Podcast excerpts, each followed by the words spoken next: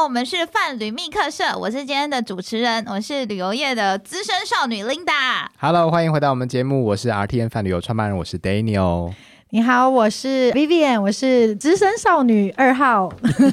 我是 Sunny，也是其中一名资深少女少女。今天 Daniel 艳福不浅，就是被三位少女围绕着录。哟，对，但我们今天要讲的议题呢，就是现在大家都知道，就是在旅游业的疫情到底有多惨呢？因为我们大家都知道嘛，就是呃，新冠肺炎呢，就是大力的冲击我们的观光业，所以非常多的旅行业者呢，就在积极的做转型跟转的经营的模式，像是会减少实体门市啊，改为线上的经营。尤其是呃，我们昨天有看到一个新闻哦，就是有一间非常大间的旅行社呢，就是在新闻上面分享，就是在截至八月底前，全台有八十间的门市已经收摊了十二间，看这对旅行社的影响到底有多大。天哪，八十间收掉十二间，而且说呢，到年底还会继续就是收掉快三十间的门市哦。不瞒您说，我在旅游从业的人，就是接到这个新闻之后，有不知道几百个朋友全部转发的新闻跟我说：“你还好吗？你活着吗？” 相信各位旅游之资深少女应该都有接到这个朋友的关心，没错，点连接没有打开，我就要知道是什么新闻了。但我们有这么惨吗？好像其实也还好。嗯总会杀出一条路的。如果你从老板的这个视角来看的话，那可能就是欲哭无泪的一种感觉吧。我觉得，嗯，对，三十间门市收掉，那代表可能有三分之一的原本在门市工作的伙伴们就没有工作嘞。是，是那怎么办？旅行社这时候应该要想一些创新的做法来找出路，对不对？是，像现在的话，其实新的呃这一件就是比较大件，我们是就是新闻出来是说他们原本的人力是不缩减的，是不缩编，然后呃未来的话可能就是会再去找新的门市据点，像高铁左营站、南港站等等的。哦，所以对，其实就因为等于是所有人就是就地整编嘛，让那回到总公司总部去上班，或者是去新的据点，那就反正就是原本的门市的、呃，可能租金营业成本比较较高一点，然后就收掉，然后就改成比较小站的方式去经营。哦，所以其实旅行社也没有放弃对于空间经营的追求，他们还是希望可以在这个人潮汹涌的地方，能够去成为大家看一些新的旅游产品的这个节点。是这间就是因为新闻是雄狮嘛，那它看起来是说它的新的策略是原本的那些门市就是改去就是左营啊、高铁、南港，它还是要那些人、人潮，然后品牌形象还是会打出来啦，所以就不是大家看的是这么的负面的感觉而。且我听说啊，就是在非常短的时间内啊，就是这些旅行社还开了餐饮的部门。哦，是不是在总公司的楼下，就是有新开了一个类似健康便当店的一个 对叫做小食堂的一间餐厅？是对，因为我有之前的同事就在那边，就是快乐转行当主厨，我就觉得哇，她也太厉害了吧！就是她平常就是一个非常爱煮菜的一个女孩，然后因为这次的疫情就被征召到总公司，然后就开始当主厨，就是她说是另外一个圆梦的一个路径。哇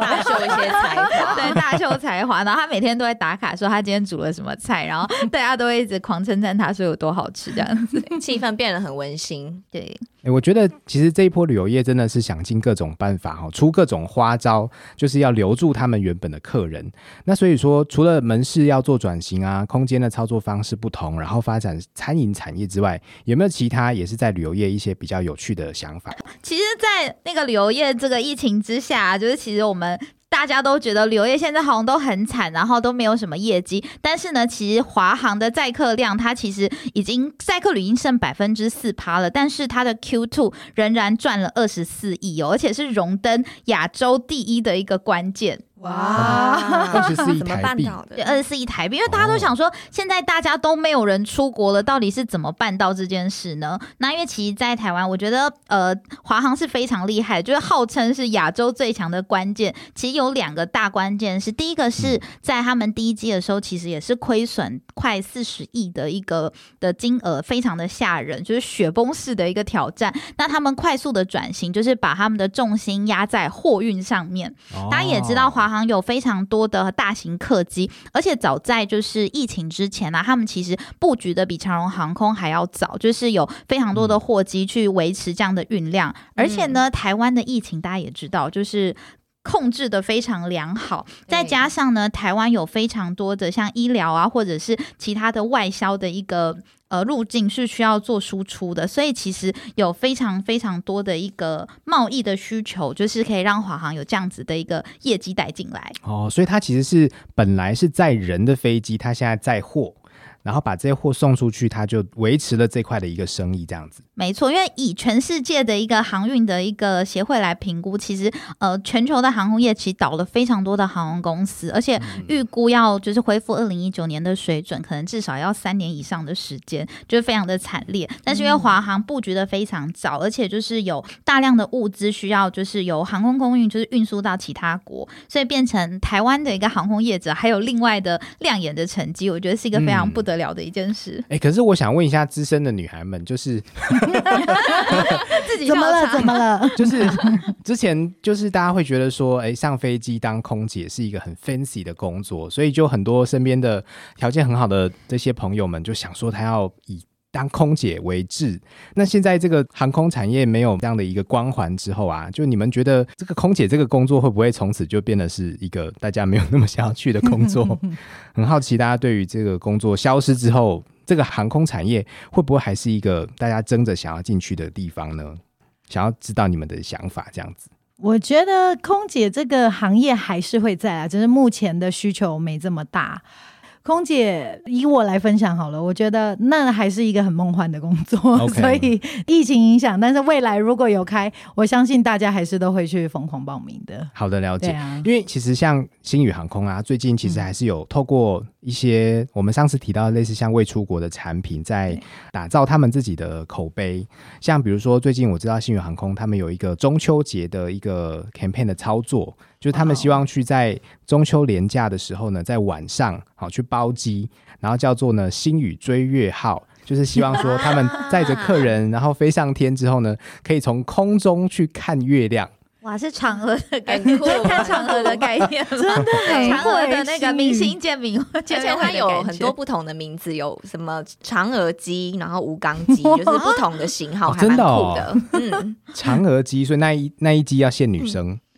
呃，可能要打扮的像嫦娥才有办法上机。那吴刚大家就要赤裸上对身这样可以戴斧头上去，我要去吴刚那天一集，我要去吴刚那一集。感觉就是很多赤裸上半身的猛男，然后拿着那个斧头冲过去。我觉得真的很有，而且他们搭配中秋这一波呢，还推出了一些限量的月饼，嗯就让大家觉得它盒子很酷。对，就是让大家觉得说，哎，它是一个主题的飞行体验，然后又可以无价歌舞利亚这样子的感觉。嗯而且它的月饼，其实，在他们的线上的那个小摊贩也有做贩售，但是非常夸张的是瞬间秒杀。哦。我有看到虾皮有人好像有出价到就是万元的价格，就是标那个星宇航空的月饼，因为它的盒子看起来非常的精致，就是是那种铁盒硬壳的这种，然后很有那一个太种。空舱的对对对对对对，很有那种星际大战的那种感觉，嗯而且到那边感觉应该像是参加一个 party，所以我觉得这个东西对于民众应该是很新的一个卖点。没错，就是除了星宇航空之外啊，其实 KKday 也是有抓准这一波市场的人，因为其实大家都知道嘛，就是现在疫情冲击之下呢，其实在最惨的时候，KKday 的业绩啊已经大概只剩一成左右。那到今年六月呢，就是 KKday 就是想办法就拼回这些营收，所以他们做了一个很大呃大的一个错举，就是他们做跨境电商，就是开始转型，在卖台湾的玉壳包还有芒果。哦，开始卖土特产这样。对，大家有想过可以在 KKday 上面买芒果吗？是一件多下趴的事情。它是只有在那个熊妈妈买菜网才买得到吗？它是卖给台湾人还是卖出去？它是有就是做双向的，因为在日本其实非常的热销，就是屏东还有台南的爱文芒果礼盒，哦它是可以标榜就是直送到日本或者直接送到就是家里或然后再搭乘那个华航或长荣的货机过去，所以整个旅游店就是又串就就起来了串起来一条龙的概对念所以他们的伴手礼的业务是非常的，现在就是蓬勃的发展。像大家爱吃的，像台湾的猪肉干啊、蛋黄酥啊、玉荷包等等的东西，就是突然就是暴涨，那占了海外市场业绩五成哦，就是光卖这些伴手礼啊，就有五成的一个业绩，非常的厉害。我前一阵去 K Day 办公室啊，看到他们办公室角落堆了非常非常多的纸盒，然后呢，他们的行销长在分享的时候跟我讲说，那里面全部装的是他们正在准备要被送出去的土特产，我觉得非常的 amazing。然后他们说，他们其实从中学习到非常多跨产业的知识，比如说他们卖帝王蟹，对，哇，帝王蟹蟹，也有 所以他们要自己去 挑吗？只是跟商家结合这样？对对，跟商家结合。然后他们就说，因为开始卖了不同的产品，客人的问题就会变得很不一样。这帝王蟹有没有漆啊？开始有没有怀疑自己到底是不是在旅游业。对，然后问说那帝王蟹怎么煮啊？要煮几分熟啊？加什么酱料啊？所以他说他们产品人员全部是在学习一种新的领域的知识，就仿佛要变成一个购物频道的感觉。而且我看到 K D 他很聪明、很重要的意思，他们把一些我们习以为常的一些消费体验变成是活动体验的形式，比如说餐厅。就一般来讲，我们要上去订餐厅的位置啦，或是订餐厅的票券、餐券啊，我们都会讲说，那就是看食物的介绍，看餐厅环境的介绍嘛。对，那 KK Day 呢，因为它本身是活动体验起家，所以呢，他就把餐厅的体验包装成像是一场活动，所以他还在活动页上面去描述说，那你第一步呢，就是要走到餐厅的门口，第二步呢，走进去看到左边呢有一排哦 复古式的装饰，那第三步呢，找一个风景优美的位置坐下来，第四步呢，哦。打开餐点，然后你就看到那个画面上就会有那个 menu 的画面，然后第五步他就给你菜色，呃，第五步开始在餐厅里面享用。所以他哇哦他把一间餐厅或是一间咖啡厅的介绍的方式，用一个活动体验的方式去呈现，哎，我就觉得非常有创意创耶。意耶，对对对。对然后们行销蛮厉害的，对，然后我还有一个很令我印象深刻的是，就是他们行销长说他们在研发一种类似像虚拟带看房子的一种房仲服务，是用是用 VR 的方式进行吗？还是他们的那个视讯的，他们的员工也要兼那个防重的概哎，念。对啊，对 大家都很有才华，对他们正在谈，所以就说，那可能比如说在台北的客户，然后想要看高雄的房子，可是他没有时间下去看，所以呢，他就跟房仲结合，透过他们这个活动体验呢，让那个客户啊，可以用视讯的方式看着高雄的房仲业者，可以带着他去看那个空间。哦，所以他们是跟在地的房仲配合，然后直接在他们的平台可以做这样子的服务。类似啦，但是我想不知道这个 idea 后来有没有实际的被实现，可是我是觉得应该会很多人有这样的需求。因为真的旅游业现在都纷纷的转行，我自己就有认识一个同业，就是某一间也是蛮大间的叉叉假期，然后呢，他们的同业就是会到我们这边就是做干面的销售。哦对，他们的干面真的是一个生产线的概念，他们就是找一个非常厉害的一个干面的外包厂商，然后他们做好就是不同口味的干面之后呢，会送到他们的公司，然后由他们的员工现在开始折纸盒，然后呢开始贴标签、贴那个日期，然后呢把它包装好，然后到我们这边销售。然后他当时还有就是煮来试吃给大家，就是 大家吃，就有一 现场煮现现场吃就拌面，嗯然后还有像是卖那个辣卤味也是，就他们有就是自己，自己也很像牛肚啊，就是而且我们办公室就一直疯狂的开他们的团购，因为非常的入味，非常好吃，然后就觉得天哪，就旅游从业人员真的是转型非常厉害，哎他们整间办公室变成一个食品加工厂。呃，有点像这样的概念，对，我觉得这很聪明的点是在于说，因为旅行社其实本身是很懂客户的需求的。嗯，就我们说，它是一个服务设计的一个怎么讲，理解服务客人的一个先知。所以我觉得在转型的过程当中呢，任何只要是他们原本客人可能会有的，不管是生活上啊，或者是工作上的需求，其实旅行社好像都可以去做，对不对？对，因为旅游业有点像是生活产业的一个连接，因为像我认识很多的领队，他们现在也开始在卖一些像什么日本直接送来的一些饼干呐，或者是一些水果类的，就是直接帮大家做引荐、做介绍。因为这样子的话，一来可以就是帮他们维持一些生计的收入，那二来其实他们的客人就是像我们就是不能出国的人，就会很想吃日本的各式的零食跟食物，这样就是解个嘴馋这样子。嗯所以除了卖一些伴手礼之外啊，其实他们有一个非常热卖的商品呢，就是他们的露营车体验，就是露营车跟豪华露营都是 KKday 在疫情期间超级无敌热卖的商品。那他们就是。因为大家是没办法出国的，那所以像是呃，大家还是会想要出去散散心，或是带小朋友去户外走走。所以像懒人跟奢华露营的行程就卖得非常好。那截至今年呢，在 KKday 站上啊，就是最热销的一个旅游的一个商品，就是有像浮潜、独木舟跟露营车的体验都是非常热卖的，而且露营车大概占了他们的营收两成。哎，这个露营车啊，它的概念就是我们其实只要什么东西不用带，我们就是开着那台车出去，然后到一个定点之后呢，这个车上它应有尽有，我们就可以在那边享受一种在户外露营的感觉嘛。没错，像我自己就有去过那个宜兰的礁溪老爷大饭店，它有露营车，是在一个非常漂亮的一大片草皮上面。那而且那个露营车很夸张，是那一两个月就是每一天都全满的状态。那那个露营车呢，就是除了让你感觉就是跟户外很贴近之外，它露营车里面还有就是大金的空调，冷暖空调，就是 大家去露营最害怕就是被太阳晒醒嘛，对，以及晚上可能很冷，对，会很冷，很或者是很多蚊虫，就是天后要还要去适应。但是它的露营车一来是里面有就是独立的干湿分离的卫浴，然后呢有冷暖空调。真的很豪华，对，而且很厉害的是，它竟然有专人到帐篷帮你煮晚餐的服务。哦，不愧是老，爷集型男主团，厨到我型男家，主厨就是这个概念，然后而且还有就是。提供超多的饮料，然后现场会做一些比较简单的料理，然后跟火锅就是服务大家这样所以你连自己动手烤肉都不需要烤。非常可以放。所以，所以我们在租这个露营车的时候，是整辆车都是给他租过来，然后我们自己当司机嘛。呃，没露营车其实它算是一个噱头，就是在台湾的露营车的露营啊，其实它是就是定点的，没办法动，就是住在一个车的造型的饭店里面的概念，哦因为它里面真的太高级了。因为其实像露营车，其实很多像欧美人士他们就会租着，然后到处开了去移动，然后就是公路旅行对公路旅行，对，对所以觉得蛮好玩的。但是在台湾可能没有那么多条件可以停放露营车。嗯，哎，那 Daniel，你知道现在有什么体验旅游是现在非常夯的部分吗？当然，我觉得在很多嗯，就是台湾的角落啊、社区啊、在地啊，有很多以前我们可能比较不熟悉的一些小旅行，或者是一些什么 DIY 啊、导览等等，这些都是我们可以去挖掘啦。可是我想要分享一个比较特别的是，我一直在想说，因为大家都在疫情期间开始透过网络的课程去学习新的技能，哈，或者是透过网络的会议啊，哈，去跟别人产生连接。因为现在疫情都不能出门，所以就大家都窝在家里。所以我就在想说，那旅行社有没有可能透过这种所谓的网络体验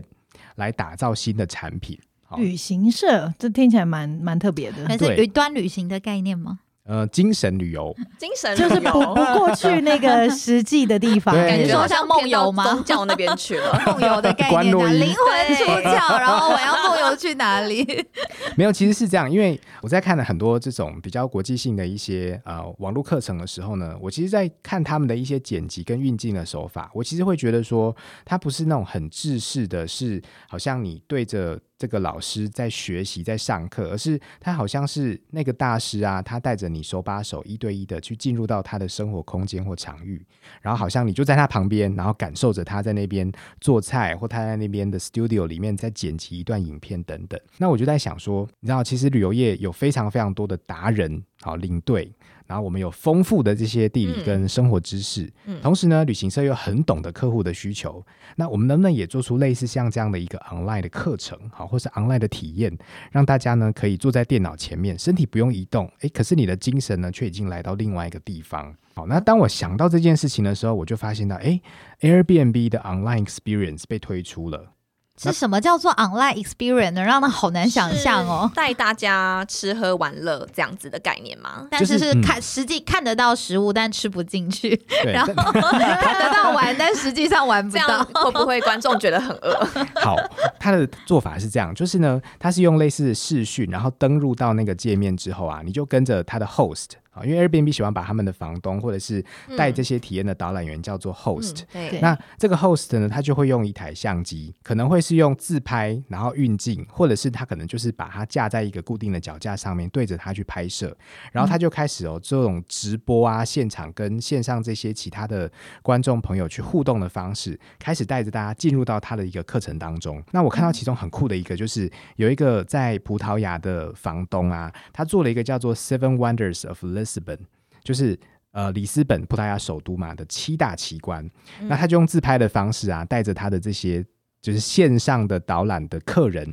跟着他一起去走访里斯本的各个角落，看他们的古哦迹小店，然后就是一边走一边会就是让大家看一下四周的绍风景，听一下那个风声这样的一个感觉。local 带路的概念，对线上旅游节目的感觉这样子。对，然后很酷的是啊，就是他在活动页的描述上面，他有一个所谓的自备物品，那它上面就会讲说，就是你的自备物品呢是比如说 your favorite wine，好，你最爱的一个美 酒就。可以在家里自己开酒这样子。对氛围营造，，对，然后 sweet food like a pastry or a cake，然后一个就是很愿意跟人家去参与，而且去连接的一份心情这样子。好，然后所以我就觉得说，其实大家可以，哎，真的是可以不用出门，可是呢，你透过这个网络的世界呢，可以跟世界各地的朋友，哎，持续的去互动，而且这是要收钱的。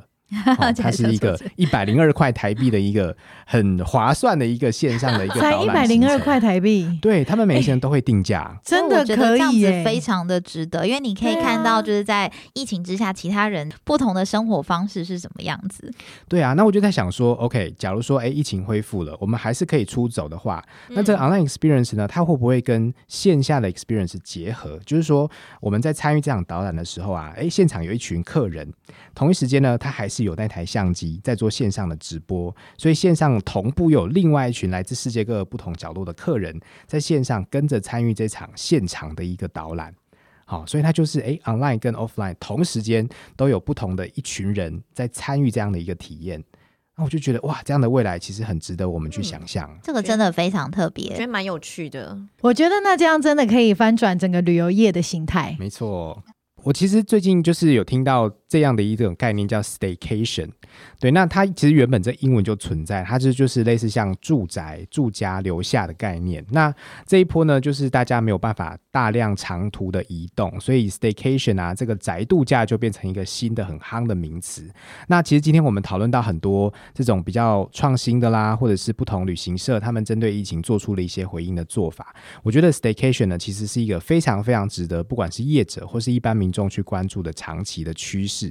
那我最近看到，其实像金华饭店的老板，他就在一个论坛当中提到，这个 staycation 啊，以后它会发展的方式就会是说，因为大家越来越少出差，而且越来越尽可能去避免人与人的接触，所以呢。在还是有旅游需求，还是很想要出去玩的情况下呢，就有可能是拉长一次旅行的时间，然后在一个嗯定点，然后在那边停留一阵子啊，然后很深度的在地嗯方挖掘在地的元素，这样子。对，所以我觉得现在对于喜欢出走的台湾朋友，就是在国内玩当然是没有问题啦。但是呢，假如说未来诶有限度的开放国境之后啊，或许我们现在可以开始做功课，以后要去哪一个地方待一个月、两个月去那边深度旅 staycation。行，对，对在台湾自己的 long stay 的概念这样子，因为像我自己也很喜欢住那种包栋的民宿，就是现在很多包栋民宿都有含就是奢华的四餐或午餐，就是你一进去它就会有下午茶。四茶。餐一天吃四餐，一天吃四餐，没有跟你 没有跟你开玩笑，就是你一进去，它会有一个类似那种 welcome 的小点心，你就可以先刻两个饼干，然后一个饮料，然后进去放好东西之后呢，就是下午茶时间，它要给你三层的那种下午茶。下午茶吃完之后呢，你就是可能回房间走一走，拍拍照，然后呢，紧接着就是晚餐，对，晚餐，然后呢，晚餐的活动围围绕着吃，对，晚上而且还有和牛哦，就是非常高级的和牛。然后吃完之后呢，大家他会在一个就是草地上，就是单放大家看电影。嗯看完电影之后呢，紧接着就宵夜，就是 万恶的咸酥鸡，然后还有、就是、嘴巴都没停过哎、对，咸酥鸡跟爆米花还有饮料，所以类似这样子的体验，就是在我的朋友圈里面就是深受大家的欢迎。我觉得这样产品它必须要增加一个，可能是要放一台 We，或是放一个类似瑜伽垫在里面。运动对，在不同餐之间要有 减肥的行程。对，可以的，我觉得这就是要让自己突破自己的极限，就是不要运动也可以把食量撑很大的一个训练。这样我觉得我们可以再持续密切关注关于宅度假这样的概念。就是我觉得未来的一个发展情况，有可能是说我们的生活跟工作。然后呢，跟出差跟玩乐可能全部都会有点像结合在一起，就是我们就带着笔电，然后选一个地方在那边好好待着，然后线上可以完成很多事情的同一时间，我们好像又是在享受当地的文化，在度假。对，因为宅度假，我觉得也是一个大家逃离城市，就是寻求一个解放的一个体验。因为就是换一个地方生活，会让你有很多心情的放松，还有可以获得不同的灵感。一个沉浸式的体验，对，所以说不定未来我们这个旅游的清单里面呢，就不会像过去一样，我要去很多很多的地方，然后把世界地图上钉满我们自己走过的足迹，但反而会是一种我想要在一个地方好好的长期的在那边待着，然后跟着在地人一起生活之后，我可以感受到那一种结合了文化啦、当地的美食啦，然后在线上同时又可以处理我们工作时候的一种生活的形态。听起来好像会整个翻转旅游产业的包装产品的形态。没错，对没错。因为以往的团体的旅行都是一天踩了非常多个点，对啊，然后然后走了四天五天而已。那就这样的未来值不值得我们期待呢？可以哦。好，我们今天呢，大概先把话题结束在这边。那我们希望呢，在下一集当中，我们可以提供更多旅游业有趣的做法，然后也跟所有我们的听众朋友一起来想一想，在未来的旅游世界当中，我们要怎么样可以玩得尽兴，同时又玩得有意义。那我们今天节目先到这边，谢谢大家的收听，拜下次见，拜拜。